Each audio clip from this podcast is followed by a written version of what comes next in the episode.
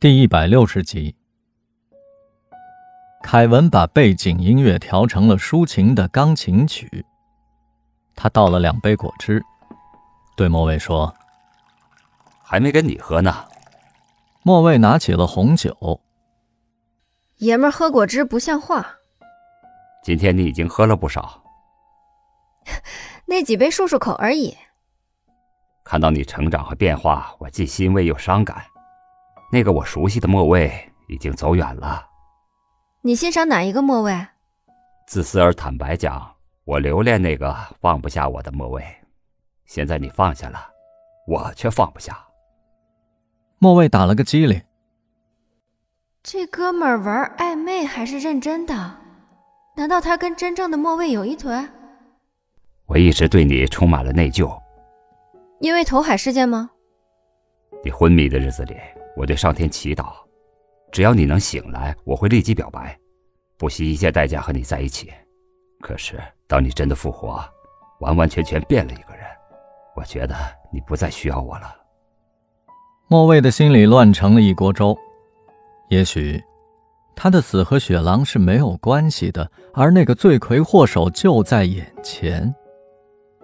可他无法复原当时的情景了，也没有办法跟那个消失的灵魂对话，真相永远触及不到。他说：“我不需要你的怜悯。”我那样说是为了让杰西卡对你手下留情。难道你不了解我的心？那个夜晚改变了一切，海水带走了你所有的希望，连同我们在沙滩上留下的脚印。想想特别悲凉，在你最需要我的时候，我没有挺身而出。现在，我没有资格再靠近你了。东拉西扯，我听不懂，你到底想干嘛？凯文的眼睛突然亮了，他信誓旦旦地说：“请给我半年时间，我会解决所有的问题，请你一定要等我。”莫卫不敢接茬了，看来这个月。命犯桃花呀，傻姑娘总算等来好姻缘了。可惜，恐怕要被他这个冒牌货给搅黄了吧。排练日，莫卫看到了雪狼，似乎也没有那么可憎了。为他苦守十年、写下五本日记的痴情女，也会移情别恋的爱上了男上司。而温柔似水的如燕悄无声息地背叛了山猫。如果山猫没有遇难，会不会也厌倦了如燕，爱上别的女人呢？这个世界上竟没有一样纯粹而永恒的东西了。痛感弥漫着他的歌声，尽管雪狼强迫自己全神贯注地打鼓，节奏还是无可救药地拖延了。莫卫丢下麦克风，对雪狼说：“去找如燕吧，我不要一个躯壳坐在这儿。已经没有地方可找了。够狠啊！